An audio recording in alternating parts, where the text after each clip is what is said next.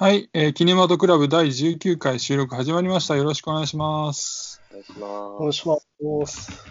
はい、このキネマトクラブという番組は、一本映画を決めて、それをメンバーで見て、その映画についてネタバレありで感想を話していくという番組になっています。はい、それで今喋っているのが、えー佐々木といえば、えーアイドルグループ、えーラストアイドルの佐々木心さんが思い浮かぶ、えー頭脳少年と言います。よろしくお願いします。お願いします。はい、えー、佐々木といえば、えー、佐々木希がパッと思い浮かぶ。あんまり好きじゃないんですけど、えー、ランキングお願いします。お願いします。えー佐々木といえば、えー元乃木坂46、現声優の佐々木琴子さんが思い浮かぶサネです。お願いします。よろしくお願いします。はい。えーなんで佐々木の話をしているかというと、えー今回は、えー去年11月に公開され、えー先月各種サブスクでレンタル配信が始まった、えー佐々木インマイマインを、えーについて語っていこうと思います。はいまずあらすじです。フィルムマークスからです。えー俳優になるため上京したものの、鳴かず飛ばずの日々を送る27歳のユージ。彼はある日、高校時代に圧倒的な存在感を放っていた同級生、佐々木と仲間たちとの日々を思い起こす。常に周りを巻き込みながら爆発的な生命力で周囲を魅了していく佐々木。だが佐々木の身に降りかかるある出来事をきっかけに保たれていた友情が次第に崩れていくというあらすじになっています。はい、監督が、内山拓也さん。1992年生まれ、新潟県出身の方です。初監督作品の、長編バニタスで、えーピュアフィルムフェスティバルアワード2016の観客賞を受賞。えー2020年には映像作家の、えー井手内創さんと共同で監督した中編青い森が公開され、えーその後長編、えー今回取り上げる佐々木マイマイが高く評価され、えー2020年度の、えー新藤兼人賞の銀賞を受賞されました。えー King Gnu や、えー平井堅さんのミュージックビデオも手掛けていらっしゃいます。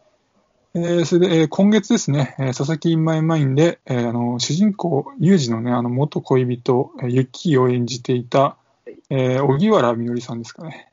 とあの結萩原ですね。萩原みのりさんと結婚を発表されてますね。あの萩原みのりさんっていうと、あの僕はね、あの桂正和さんのあの合図ね、漫画のね、あ、はい。あれの実写ドラマの、あの、泉ちゃん役が印象的でね、すごいかそうそうそうそうそうあの、すごい積極的なね、そうそう。うん。すごい可愛くてね、好きだったんでね、なんかもう個人個人的にはあの楽器の結婚よりショックを感じております。で、えーキャストが、えー主人公石井裕二役が、えー藤原季節さん、えー北海道札幌市出身、えー高校卒業後俳優を目指して上京。2013年に、えー松田優作さんの奥さんだった松田美由紀さんが代表を務める、えーオフィス作のオーディションで500名以上の中から選ばれ所属となり、えーその後数多くの作品に出演していらっしゃいます。えーそれ佐々木役が、えー細川岳さん。えー2014年に、えーキネマトクラブでも取り上げたあの泣く子はいねえがの監督の、えー佐藤拓磨さんの監督作、頑張れとかうるせえで俳優デビュー。えー2016年には、えー先ほど名前が挙がった、えー内山監督のバニタスに主演として出演。えー2020年、えー細川さんが内山監督に、えー高校時代の忘れられない友人の話をしたことから、佐々木マイマインの企画が立ち上がり、佐々木役で出演。同作品では脚本としても参加していらっしゃいます。はい。えーじゃあ、佐々木マイマインのえー情報はそんなところで、じゃあ早速感想を語っていこうかと思うんですが、えーお二人は佐々木マイマインいかがでしたでしょうか？そうですね。えっと、はい去年ね、えっと、2020年映画ベスト10各キネマトクラムでもやりましたけど、はいはい。あれの1位に、えっと、僕が選んだのが、まあ、はいはい本作のね、佐々木マイマインだったわけですけど、はいはい。あれは、どうだったかな、センチュリえっとね、名古屋のセンチュリーシネマっていう、まあ、すごく小さい劇場なんですけど、うんうん。まあ、愛知県でそこでしかかかってなくて、はいはいで見に行って、まあ、僕はもう、なんですかね、タイトルロール、えっとエンド、エンドロールが流れてる時にはもうんうんう号泣で、うん。ですごいちっちゃい劇場で、まあ、その、最前列のど真ん中だったんで、ちょっとあまりにも、あまりにもちょっと自分が泣きすぎていたんで、こう、うん。もエンドロールが終わった瞬間にすぐこう立ち上がって、こう階段を猛スピードで 降りてったはいはい。記憶がありますけど、うん。そうですね。なんで、まあ僕にとっては本当にすごい 特別な映画だったなと、ねうんあのよくね、この青春、まあ青春映画っていうふうにえージャンル付けしていいと思うんですけど、うんあの、木島部活やめるってようん。が僕は好きだっていう話をするんですけど、うんまあ、あれと並び立つぐらいですね、あの、好きな作品で。で、うんまあ、見た、それを見た当日にキレマトクラブの収録があって、そのまんま1位に僕はしたんですけど、うん。改めて見てもやっぱりいい映画だなっていうふうにうん思う。し、うーん、なんだろうな、僕にもその高校時代があって、まうんあ、それが青春だったというふうに言ってもいいと思うんですけど、うん。その今ね、その、その時の友人らが、元気そうだったり、まあ、順調そうにしてると、やっぱり嬉しいわけですよね。で、うんまあ僕らが、その、まあ、僕が彼らにそういうふうに思うように、彼らも僕に対して同じことを思ってくれているんであれば、こう今、より良い将来に向かって頑張るっていうのは、まあ彼らに対して、こう、僕が負った責任なんじゃないかなっていうふうに思うんですけど、うん。なんかそういうふうに思わせてくれる映画って、まあ僕は出会ったことがなくて、うん。でうん、今作はそういうふうな特別な感情に気づかせてくれたので、なんか僕にとってはすごい、あのいい映画だなっていうふうに改めて思いますかね。で、あの、やっぱり俳優さん、出てる俳優さんがうん。みんなすごく良くて、うん。まあ、さっき名前の上がった萩原みのりさんだったり、うん。ね、あの藤原季節さんだったり、細川学さんだったり、まあうん、その他にもたくさんいらっしゃいますけど、まあみんな売れればいいなっていうふうにうん。思いますかね。うん。今作出てる俳優さんみんな、なんか最近本当に活躍してる俳優さんばっかりで、うん。うん、なんかすごい楽しみだなっていうふうに。で、好きなシーンとか語りたいことは、まあうん、まだまだあるんで、はいみんな若い人でしたよね。そうですね。うんあの、20代が中心、森優作さん、あの最後、篠瀬と結婚した役のうん。森優作さんだけが31歳、で、うん。他はそれの年下って感じで、本当に、あの、監督さんたちも言ってましたけど、やっぱり若いメンバー中心に作り上げた映画っていうことだとうん思います。うん。はい。なんか僕ら世代の青春に戻してくれるっていうような映画かなって思いました。はいはい。で、なんか学生時代の方だと、なんかこういうことあったわっていうシーンがいくつもあってうん、それをあるあるって見てるだけでも面白い映画なんじゃないかなって思います。でうん、まあ社会人になってからの方では、まあ、えっと、友人目線になるとうん、まあ、例えば久しぶりに会った同級生が、ある人は真面目に働いてたり、うん。まあ、あいつとこの子結婚してたのよ、かよ、とか。うんまあ、そういう共感する部分がいっぱいあると思ってて。はいはい。で、僕はなんか、佐々木みたいな明るい人物っていうのは周りにはいなかったんですけど、うん。うんなんか、人を引きつける魅力がある人っていうのは、まあ僕の周りにもいて、うん。なんかそういう人が、なんだろうな、今の社会的に見ると苦しい生活を送ってるっていう話をなんか、リアルでも聞いたりするので、なんかその人の人生をちょっと考えたりするっていうところもなんか共感できましたね。うん。なんかそういうあるあるの積み重ねで、うん。自分の中にも佐々木みたいな人がいたなって振り返れたことがなんかこの映画の魅力なのかなって思いました。なるほど。はい、ありがとうございます。えーっと、じゃあ僕からはね、あの、今作は、あの、すごい切ない作品だったなっていうのが一番の印象で、まあ、佐々木を見ていると、すごくそういう気持ちになったんですけども、まあ、その、家庭に問題がある子供っていうのは、もう、こう、学校で問題が起きる傾向にあるっていうふうに、まあ、言われたりするわけですけども、まあ、それは、その、いじめ、いじめの加害者とかね、被害者になっちゃったりとか、まあ、あとは不登校になっちゃったりとかっていうのをよく聞くんですけど、こう佐々木の場合って、この学校でこう過剰に明るく振る舞うことで、こう自らのバランスを保っていたなと思ってて、まあ、その前来になるっていうのは、まあ、問題行動ではあるんですけど、まあ、その問題行動っていうのは、こう、誰かを傷つけるわけじゃなくて、まあ、あとは、こう、自らの、こう、殻にこもるわけでもなくて、こう、クラスのムードメーカーになるっていう、そういう方向に向かったっていうのは、こう、佐々木自身のこの性格の良さだったり、まあ、こう、寂しさから来る行動だったのかなというふうに思って、なんかこう余計に、こう、そういう佐々木を見てると、こう、切なくなりましたね。まあ、こう、最後は、こう、佐々木っていうのは、こう、まあ、気の合う女の子とね、一緒に一応過ごせたっていうことで、まあ、それが少し、こう、救いになっててよかったかなって思いました。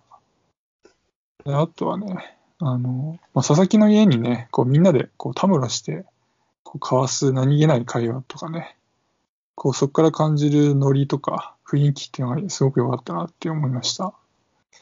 まあ僕もこう中高の時ね、こう両親が共働きで昼間は一人だったんで、こう自室にね、よく友人がこうたむろしてて、こうゲームとかした、そういうなんか楽しかった思い出を思い出してたりもしました。あとはね、あの今作のテーマの一つに、こう人生っていうのはさよならだよっていうのがあると思うんですけど、まあ、その言葉っていうのが、ああ、なるほどなっていうふうに思わせる、まあ、興味深い言葉で考えさせられたりもしました。あとは、あの、まあ、佐々木の方にちょっと話に戻すと、あの、佐々木は、まあ、こう、恵まれない環境だった結果、こう、思うようにね、人生前に進めなかったと思うんですけど、まあ、こう、実際ね、こう、どっかにいるだろう、こう、佐々木的な人のことを思うとね、まあ、こう、大小はあると思うんですけど、まあ、こう、前に進める環境にある僕らっていうのは、こう、佐々木の分までね、こう、前に進むべきなんじゃないかなっていうふうに感じました。はい。まあ、とりあえずそんな感じですね。そうですね。佐々木は、この家庭環境からこう自分の将来をまあ諦めてしまってるんですけど、はい。なんかでも、やっぱり頭脳少年さんが言った通り、だからといって、こう、すさんだりだとか、こう、悪事を働くということではなくて、うんーんムードメーカーになって、で、こう、うん友人に対して、こう、背中を押してあげるようう、な存在でもあるっていう、うん、あああいう行動が取れるっていうのは、やっぱり、こう、佐々木の強さというかな、うん、いいところだなっていうふうにうん思うんです。よね。本来では、であれば、社会でうまくやっていけるであろう人だったと思うんですよね。うんうんううん。ん。人からも好かれるだろうし。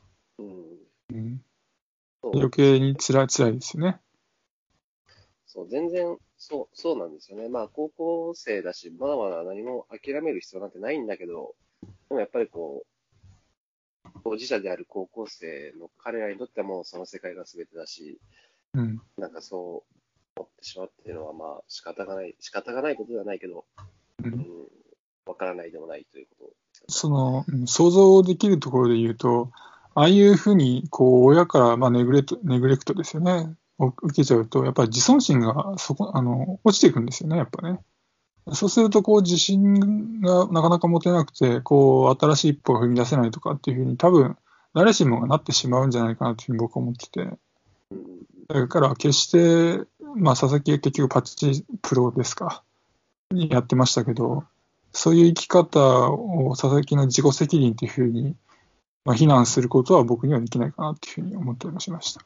あと、そうだな、僕もなんかこう、やっぱ高校時代に友達とたむろした部屋っていうのがうん、やっぱちょっと思い起こされましたね。で、今作もそうでしたけど、やっぱ高校時代ってなんかこう、なんだろうな、あんまり会話としてこう、慣れ合わないというか、うん。なんか、うん。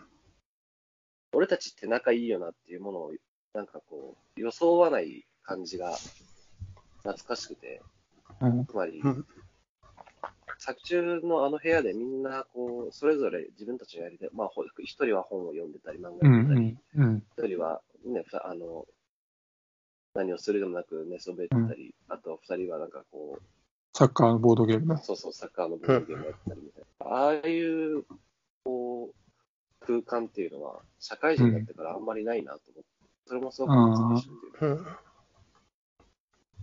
その、自由な時間が多いから生まれますよね、ああいうのはね。うん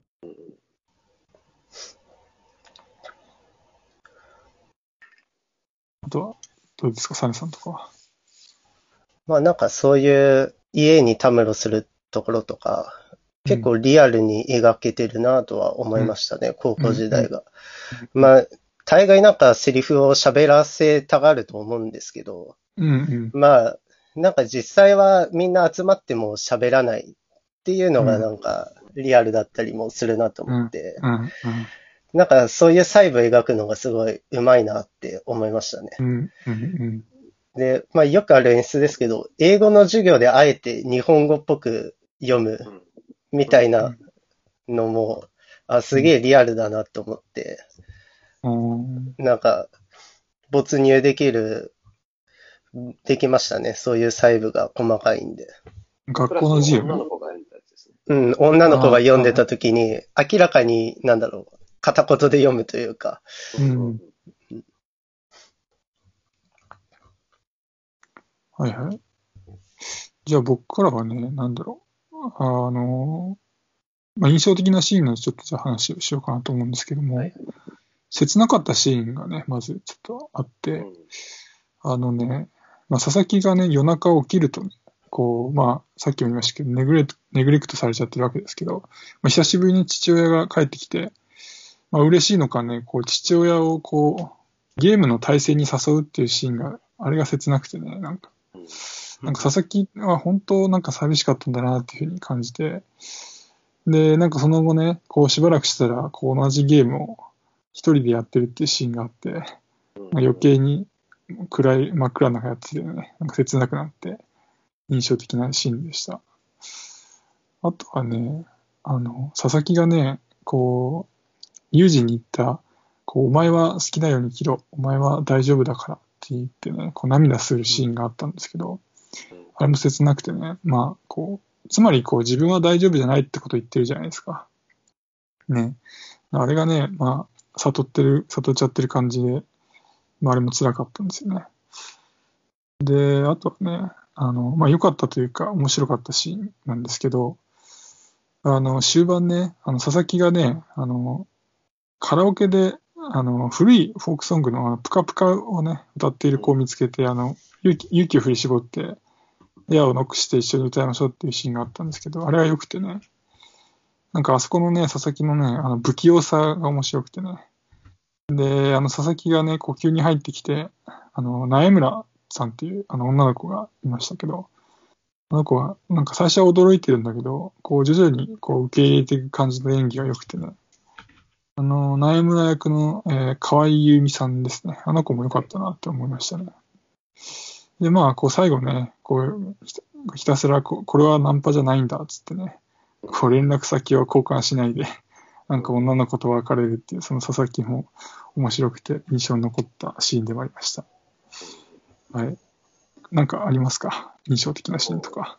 そうですね。まあ僕も、もう今、頭脳少年さんが言ったシーンはどれも本当に印象的で、はい。うーん、一つはこう、佐々木が、こう、父親が帰ってこなくなったと一人でやっぱりこう、ね、こう夜に紛れてゲームをやってるシーンのあの表情ですね。普段はこう、クラスでムードメーカーでバカやってる佐々木が、家ではこう、一人すごくうん寂しそうな表情をしているっていう。うん。で、高校時代、まあ、厳密には社会人になってからもそうなんですけど、うん。やっぱりこう学校とか、普段こう、自分たちが知らないところで友人がどのようにうん。生きているかとか、どんな風な思いでいるのかっていうのは、やっぱりこう分からないところうん。だけれども、うん。でも思い返すと高校時代って、なんか友人関係の中にも、こう、なんかそういうその人だけがまとう、こう家族、家庭環境みたいなものってうん。あったよなって、うん。すすごく思いましたね。彼らは確実に感じてたと思いますけど、やっぱりこう佐々木の家庭環境の悪さっていうのは彼らは当然気づくところだと思います。うん。ああいう感覚っていうのは学生時代特有のものだったなっていうふうにうん思い。ますかね。うん。改めてね。で、あとカスタムロボ懐かしいな。はいはい。あ、あの、公立のね、あ、多分あれ公立高校だと思うんですけど、うん。ああいう公立に通う通うとね、本当いろんな子が来るから、こうね、佐々木みたいな、こう、なかなか家庭がうまくいってないところ、子もいるだろうしね。あ、いろいろあると思うんですけどね、私立に行っちゃうとね、結構みんな、こう、均一になってるから、生まれない物語だったかなとかも、そんな風にも今話してて思いましたね。はい。すいません。えあとどうでもいいですけど、カスタムロボはいいゲームですよ。あれあれか、あれカス カスタムロボって言うんですか？そうですね。あそうなのあ知らなかった64のゲームなんですけど、うんそ。うそううちにもね、あの、兄が持ってたものがあったので、ああ、そう。あれは、あれはですか、6 64後後期とかですか？全然わかんなかった。ピントが。電気。後期はちょっとよくわかんない。わかんないけど。でも、どうですかね、あの DS とかでも多分タイトル出てると思うので、あー。あの割とシリーズとして続いたゲームだったんじゃないかなと思って。るねと、あと、そうですね、あの、二人だけの部屋で、こう、前は大丈夫だったら、ね、あの、好きなことやれよって言って、こううん堂々としてろっていうシーンがありましたけど、うん。あそこは僕もすごい好きなシーンですね。うん。あれだけで涙が出てくるというか。で、あのシーンで佐々木は涙流してましたけど、うん。あれはこう、本来、こう脚本にはなかったらしいですね。うん。あのあの、曽川岳さんが演じたときに、まあ、たまたま涙が出てきて、で、まあ、曽川岳さんは NG だろうと思ってたんだけど、あの、内ん？内田監督が、うん。えーまあ、使ったという話でしたけど、うんああ、すごくいいシーンだなと思いますし、あと、カラオケペルシャ館ね、あそこから出てくる シーンも、ああそこも僕大好きですね。あの、朝の知らんだ感じ。あのあのカラオケ屋はなんか雰囲気すごいですね。うんうん田田舎にあるカラオケ屋さんって感じうです。ん。なんかその二人のシーン、涙した二人のシーうん。ン、で、なんか、カップ焼きそばがクソうめえんだみたいなセリフあったじゃないですか。うん。あれが良かったっすね。うん。なんか、うんそのあの、カップ麺の山があるじゃないですか、ゴミの、佐々木の。うん。で、その後、カップ麺にはまってるって、ひたすらジャンクなんですけども、なんかああいう家、家を見てるとね、まあ、まあネタバレになりますけど、まあこう、佐々木は、まあ、ががんになっちゃうわけじゃないですか。はいはいはい。ね、でそういうのも、なんか、うん、なりそう、なりそうっていう説得力がありましたね、なんか振り返るとね。やっぱあと、お金がないっていうのが如実にわかりますよね。うん、うん、いや、そうなんですよ、ね。あの、食生活で。うん。カップ麺、あの、カップ焼きそばが好きなんだよって。あれうめえよな。そううめえよって言うんだけど、うん、でも佐々木は絶対にカップ焼きそばが好きなはずがないし、うん、あれは、要はお金がなくてうん仕方がなく食べてるものであって、うん、佐々木はもうあれに対して美味しいとはきっと心の中では思ってないんだろうなっていう。で、なんだろうな、その、大人になって社会人になると、そういうことって、その言えるじゃないですか。他人に対して、いや、金がねえから焼きそば食って、カップ麺食うしかねえんだよってうん、言えばいいし、うん。やっぱりこう、自分の中の価値観とか、自分のアイデンティティみたいなものがこうはっきりとしてきて、うん。やっぱりこう、いろんなことをこう考えながら、自分、なんだろうな、発言をすることってできると思うんですけど、高校時代の彼らっていうのは、やっぱりその刹那に生きてるから、発言自体の裏があるというかね、なんかこう、うん。ちゃんと自分の思ってることが口にできないというか、そのうん、発言、その発言には、その発言以外の意味も多分に含まれているっていうのも、うん。学、生時代特有というか、うん、そんな気がして、あれもすごく悲しいシーンですよね。うん。その、中学とか高校とか、あの辺の時って、人と違うことが気になっちゃって、コンプレックスになっちゃったりとかっていうのよくありますからね。こう、大きくなると、大人になると、まあ、違うのが当たり前だっていうのが分かるようになるし、うんまあ、どうしたって違いが出てくるし、それを隠せない、どうしても隠せなくなっちゃうから、開き直るしかないっていうかね、まあ、強くなってるから、うん、それでいいんだけど、なかなかね、10代の時は、ああやって言うしかないし、カップ麺ハマってるとかね、自分、自分自身になんか言い聞かせてるような感じも感じましたね。はい。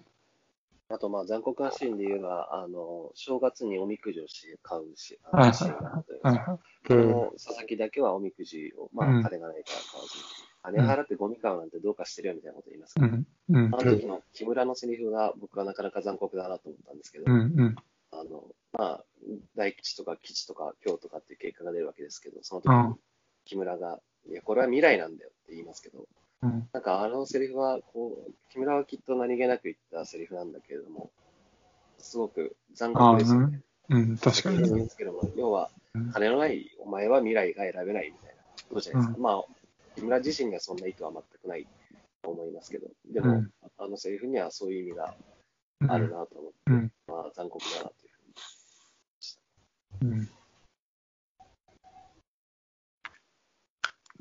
好きなシーン、ねはい、どうぞ。好きなシーンはもう一つあって、やっぱりこう、うん。木村の、木村夫妻の子供を抱いて泣き出すシーンっていうのは、うん。すごく、うんいやー。印象的だし、うん。うん。このシーンについてはなんか、なんだろうな、まあ、まあ僕もあんまりちょっと答えが出ないんですけど、なんであそこで、うん。うん、ユージが泣いていたのかとか、あの、うんごめんっていうのは誰に対してのごめんだったうん。か答えが出ないんですけど。あそこはうん。あそこはあんまり詳しい描写がないから、いろいろ、まあ、想像いくらでもできますよね。うん僕僕もちょっと、ぶうーん、なんていうのかな。まあ、いくらでも可能性が本当に無限大の、今生まれたばかりの子供を見てう、んそれと自分たち、特に佐々木とかね、とか、まあ、まあ、佐々木はもう亡くなっちゃったんだけども、やっぱその、なんていうのか、違いとかね、そういういろんなものがなんか来たのかなとか、ちょっと思ったりもしましたけどね。はそうですね、なんか、うん、僕も、まあ、二つあるかなっていう気はしてて、一つはやっぱり、その、まあ、赤ん坊っていう、こう、可能性に満ちたい。うん。あの、現在の自分ね、要はうん、その可能性に満ちていた高校時代と、うん。まあ、その、そこからこう選び取ったたった一つの現在という意味で、うん。こう、うだつながらない自分自身に対して、うん。こううん。あるいは前に進もうとしない自分自身に対して、こう、ごめんって、うん。あの日の自分に対してごめんって言ってるユージと、うん。もう一つはやっぱりこう、あの日、こう、佐々木と二人だけの部屋で、こう、やりたいことやれよって言って涙を流していた佐々木に対して、うん。いよいよ、まあ死ぬまでね、こう何も言葉をかけてやれなかったことに対するうん。ごめんだったのかなっていうふうに、うん。うん。うん。すごく大大きなシーンですよね。あそこでこう、ユージが走り出す、そして走り出すっていうのは。なんかああいう赤ちゃんを抱くシーンって、うん。大体微笑んで終わりみたいなうん。のが多い気がするんですけあど、あ、確かに。なんで僕赤ちゃんが泣いちゃってる時に、ああ、赤ちゃん泣いちゃってるやんって思ったんですけど、うそこで一緒に泣くっていうのがすごいいいなって思って、ん。うん。うんで、僕はなんだろうな、単にその生命の誕生というか、うん。そういうものへの、なんだろうな、感動みたいなものうん。を感じましたかね。うんうん。なるほどあとはどうでしょうか？そうそうだな。まあ、佐々木が死んで、こう、うん佐々木の家の前にみんなで集まって、で、うん一人一人佐々木、死んだ佐々木と対面していくっていうシーンがありましたけど、うん。あの、多田は出てきた時にはもう泣いていて、こう、ああ。その後もずっとうつむいていたけど、うん。ユージはそうではなかったですよね。あのシーンでは、こう、なんだかこう、佐々木の死を受け入れるじゃないけど、うん。そんなになんか取り乱すことがなかったっていううんうん。シーンだったと思いますけど、なんか僕はあれは、うーん、なんだろうな。ユージは佐々木とすごく境遇として、まあ似ている、うん。だからなんじゃないかなっていうふうに。うん。つまり、ユージは、まあ、ああいう家庭環境、ああいうじゃないですか、うん。鈴木はああいう家庭環境だし、で、ユージも、まあ、おばあちゃんと、おそらく両親とは死別してるのか、まあ、うん。どういう家庭環境なのかわかんないですけど、うん一緒に住んでない、うん。まあ、貧しさっていうものもあって、で、こう、まあ、佐々木はああいうふうにパチプロみたいな生活になっていて、で本人も、まあ、俳優として、こう、道の先に行かないと。うん。うん。まあ、現在があって、で、二人ともこう、まあ、同じような、こう、道を辿ってるというかね、だからそういう意味でこう、佐々木、ユージは佐々木に対して、なんかこう、あ、こいつ1抜けたな、みたいな、なんかこう、そういう、あ、こいつはこの辛さから解放されたな、みたいな感覚があったんじゃないかなってうん。あ言って思って。で、まあ、その後に、あの、赤ん坊のシーンと繋がっていくのは、まああ、う、ん、うん。うんこの中で心境の変化っていうのは、当然あったことと思うんですけど。うん。なんかその家庭環境の影響を受けるっていうのは、有事側にも結構描かれてましたよね。あの、生乾きの匂いみたいなので、うん。その洗濯物を後回しにしちゃうっていうのが、有事だとなんか、その食器を洗うのを後回しにしちゃうみたいなので、うんうん。なんだろうな。自分も受け継いじゃってるというか、うん。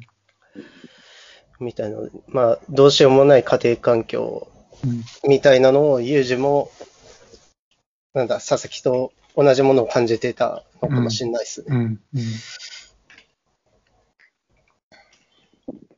うん。はい。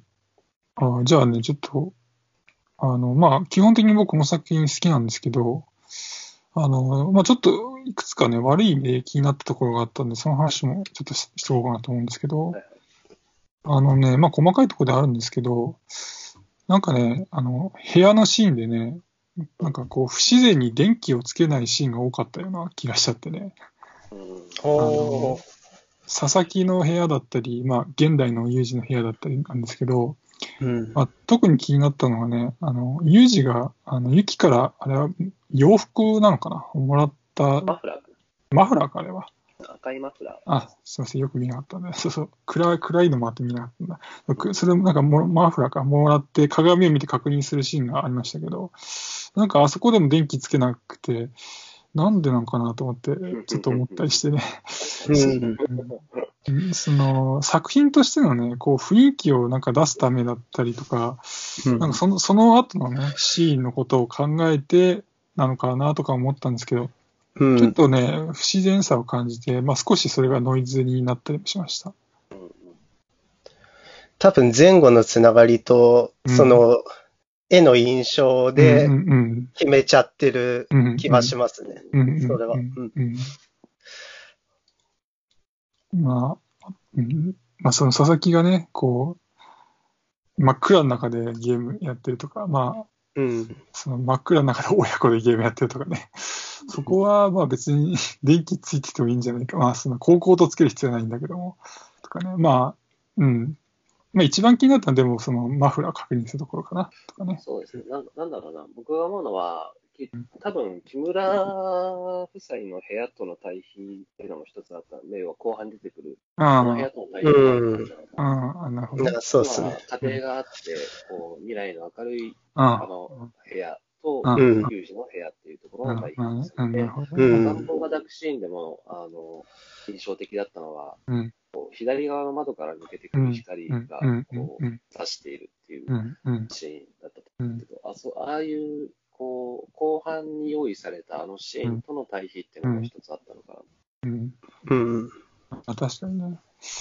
じゃあ、そっか。まあ確かにね。そう考えると、まあ必要だったんだろうな、じゃあな。う。うんん、どうですかね。まあまあ、でも、まあ雰囲気重視というかね、うなんんか、うんうんうん。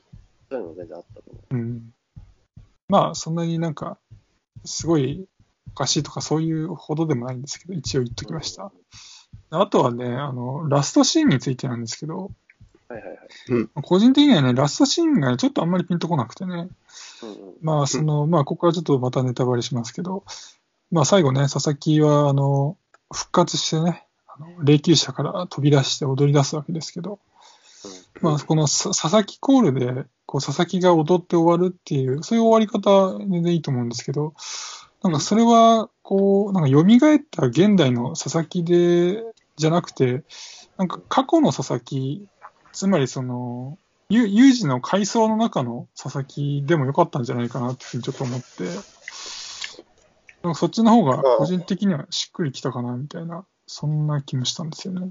二人はラストシーンはどうでした？うーんは、まあ、好きなシーンではありますし、まあ、解釈のね、方法は人それぞれあると思いますけど、まあ、うん。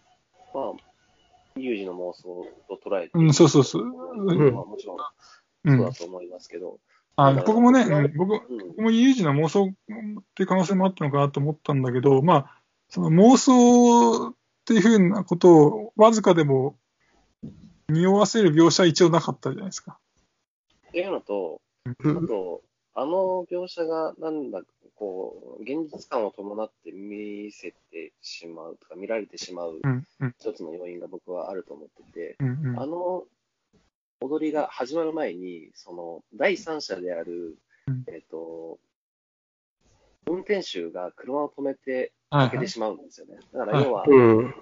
第三者の介入があるっていうのは、そうそうそうそうそう。あそこで描写、あの描写でそれを見せてしまうと、ちょっとこう混乱する人が出てくるというか、うん。例えばですうん。うん。それそれに加えてあ、ごめんごめん。うん。どうぞどうぞ。ごめん。いいですよ。車が走ってるんだけれども、後ろのドアがパカッと開いて、佐々木が出てきて、うん。こうみんなで踊るっていうシーンであれば、う確実に妄想であるということもあるし、いいと思うんだけれども、うん、なんだろう、全然関係ない、こう、運転手を巻き込んでいるっていううん、点で、うん、れどどういうことなんだって思われてしまうのはあるかなと思います。わかりにくいっていうのは。うん。で、その、運転手が開けた後もさ、あの、苗村さんがさ、あの助手席に行ったのが、運転席に回ってビービービービークラクション鳴らすじゃないですか。う んあれも含めて、その他者が介入しまくるから、その、これは現実なのかっていうふうに思っちゃったんですよね。うん。なんで、ちょっと僕は混乱して、そういう混乱が生まれるぐらいだったら、なんか過去の、あそこでね、その、ユージが、こう、最後追いかけながら、なんか途中で止まって、こう、目を閉じて、か過去の回想がとかでも、まあ、よかったかなとか思っちゃったっていう感じですかね。うん。撮る人によっては、だって、本当にこう、これが、もしかしたら、こう、佐々木が仕掛けた壮大なドッキリだったんじゃないかっていう そううん。思思われてしまう可能性も、まあ、なくはない、うんうん。うん。かなと思います。僕も見たとき結構混乱したんですけど、あのクラクションを鳴らす演出はめちゃくちゃ好きですね。あそれは、ビーっていう。それは。なんか、心の叫びというか、あ、心の先に。うん、それをなんか表現してるようですごい好きでしたね。うん。だからまあまあいいかなって思いました。うんうん。あと、まあ、クラクションを、えっ、と、苗村が鳴らしますけど、あうんでも、やっぱりあのシーンがあるからこそ僕は逆にあれは妄想であるというふうに思って、要はクラクションがあるから。うん。な苗村は、きっとあの輪の中に入らない人物なんですよ。うんまあ、男女で分ける、まああえて分けると、それはまあ、うん女性であるということから、もうこうんう、この前のシーンで、うん、あの踊りの中に女性が入るということはなかったですし、で、と言うと、えっと、苗村はクラクション鳴らしながらも、まあ、うん。すごくこう、まあ、同国というかね、まあ、涙を流してる。うん。こいつが出るほど涙を流しながら、こう、クラクションを鳴らしているという点で、うん。まあ、やっぱり佐々木は死んでる。というか、なんていうんだろうな、その、まあ、有事が思う、有事が思う、こう、うんうん。もし仮にこうなったら、うんそれぞれの登場人物はどういうふうに行動するだろうかっていうところ。うん。で、うん。こう、泣きながら苗村がクラクションを鳴らしてるっていうシーンだと思うんで、うん。なんでまあ、あれは妄想、まあ完全に妄想であるといううん。解釈でいいと思います。けど、うん。うん。うん、なるほどね。俺は、監督は、ラストは、まあ、妄想として撮ったんだけども、あんまりそこを妄想だよって分かりやすくしないで、解釈の幅を広げて、あえて作ったっていう感じなんですかね。その解釈の幅を広げる意図はあったのかな僕はもう完全に妄想だっていうふうに捉えたんですけど、ただ、まあだから映画的な表現ですよね、あくまでも。うん、うん。なるほど、ね。例えば、あれを文章で表すってなったらなかなか難しいことだと思ううんんですけど、まあそれこそだから、えっと、まあ、字の文としてこれはまあ、有事の妄想であるということが分かりやすく描写されると思う。うん、うん、映画だと、ああいうふうな、こう、虚実入り乱れるというかね、うん。そういうような表現になるのかなと。うんうん。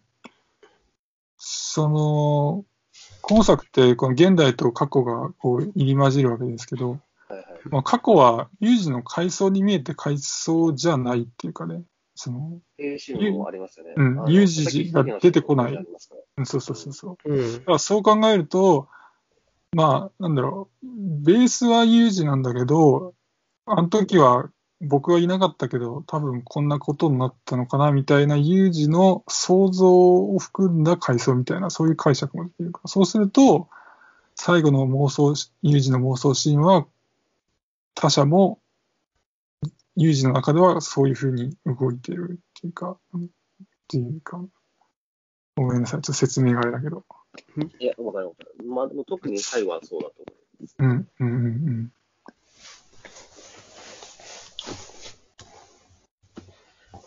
まあ、なん。だろうな。うん、これは、なん。だろう。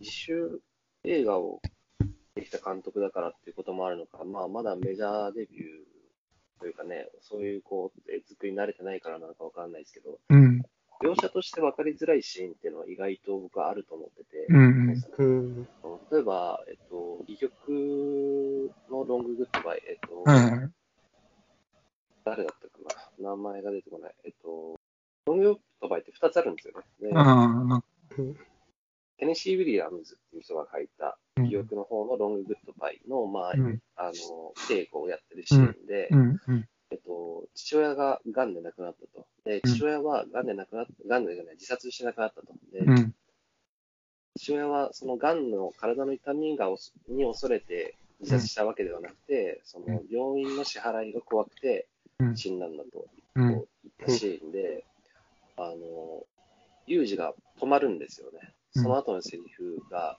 言えずにこう何かを、うん、思い返すというか、何か反芻するような表情を見せるっていうシーンがあるんですけど、うん、まあ、あれは、こう、その前後にある、えっ、と、まあ、佐々木の父親が死んだっていうシーンとうん。リンクしていて、うん。こう、ユージは思い、こう思い返すというか、うん、あの、止まってしまうっていうシーンだったん。だけど、ああいうシーン一つとっても、やっぱりちょっとわかりづらい。うん、その、いや注意深く見てないと、こう、うんあの見逃してしまうっていう意味で、まあ、まあ、そういうシーンもああるというかね、まあ、なんかこの,、この映画のあらをあえて言うんだとすれば、なんかそういうシーンが分かりづらかったりだとかっていううん、のはあるのかな。うん。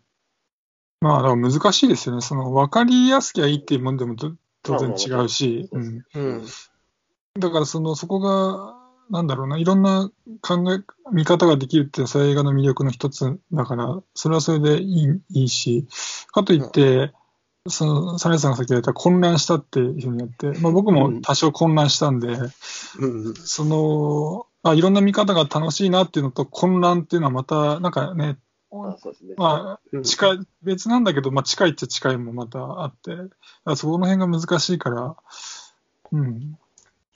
っていう感じ特に一番ラストで分かりづらいと、うん。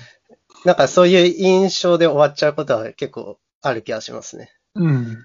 うん、オチがというか。うんうんうん。まあ、そうですね。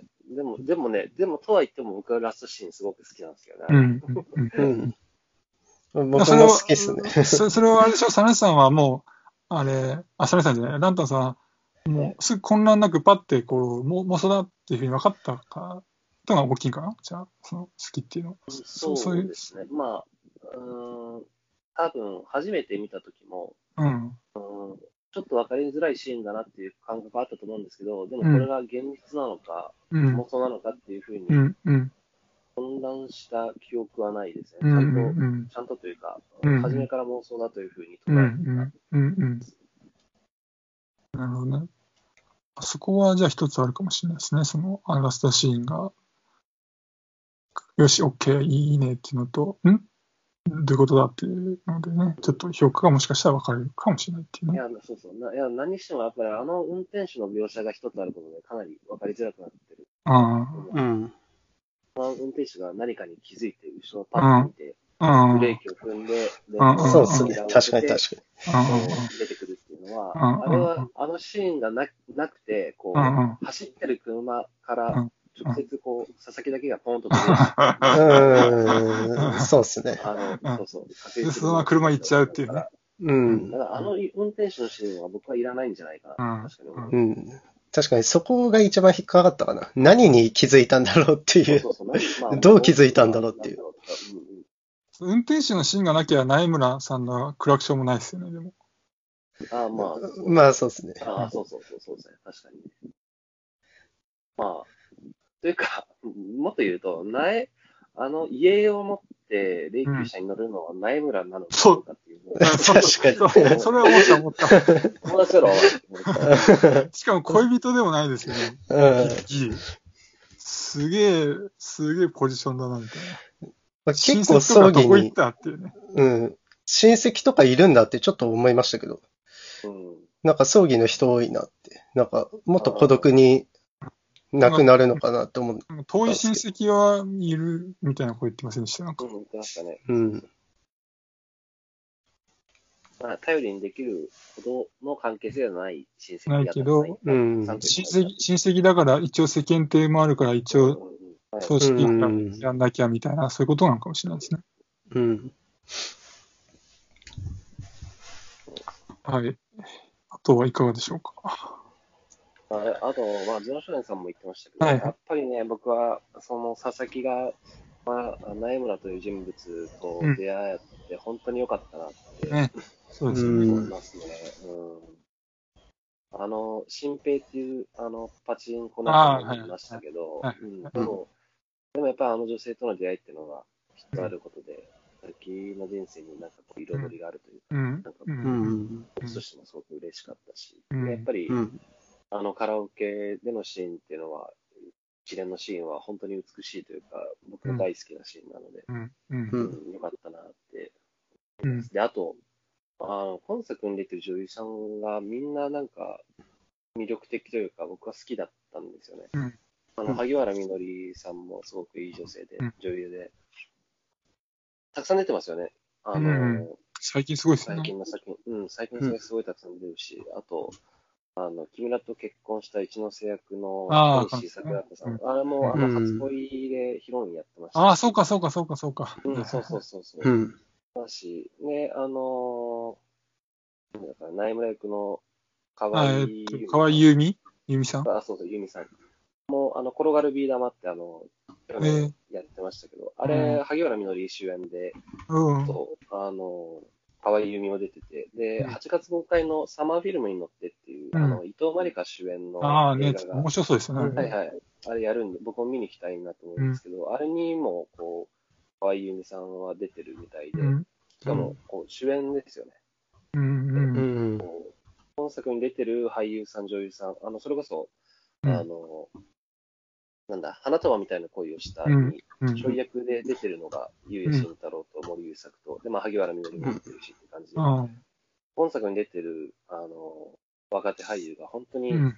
活躍し始めてて、僕はうんすごく嬉しいですし、みんな成功してほしいなって改めて。うん。あの、萩原みのりさんはね、本当はいかわ、かわいい役も本当うまいし、か、かっこいい欲もあるし、綺麗でもあるし、うん。なんか本当カメレオンみたいにいろいろできて、うんね、楽しいな女優さんだし、うん。他にもね、あの、ゆみさんも本当、わまあ、ワンシーンじゃないけど、その、ポンってあのカラオケのあのシーンだけで一気に引き込まれましたしね、本当良かったと思います。はいうん。で、僕が顔が一番好きなのは小西桜子さんですけど、あの顔大好きですね。うん。うんえ、小西桜子さん誰、誰誰でしたっけ？あの、一ノ瀬役の、あの、木村と結婚した、ああ、はいはいはい、あの子、はいはいはい、女性がいた。で、ちょっとしかね、こう、うん顔がはっきりと映る人はないんですけど、すっごい可愛いですよ。あの、バスケやってたじゃないですか、体育体育館で。はいはい、そうそう。うん。あれ、パッと映っただけなんだけど、なんかもう一瞬であのクラスのマドンナ感がね、うんうん。確かにわかる感じで、可愛かったですよね。はい。あの、顔の下半身ですよ。顔の下半身。顔の下半身。はいはい。他はどうですか？大丈夫です。ラントさんは大丈夫ですか？そう。えー、うん、大丈夫です。あの、はい大好きです、この映画。はい。僕も基本的に結構面白くてよかったです。うん、面白かったっすね。はい。うん。はい。じゃあ今日はこの辺にしておきましょうかね。はい。はい。じゃあありがとうございました。失礼します。はい、ありがとうございまそし。た。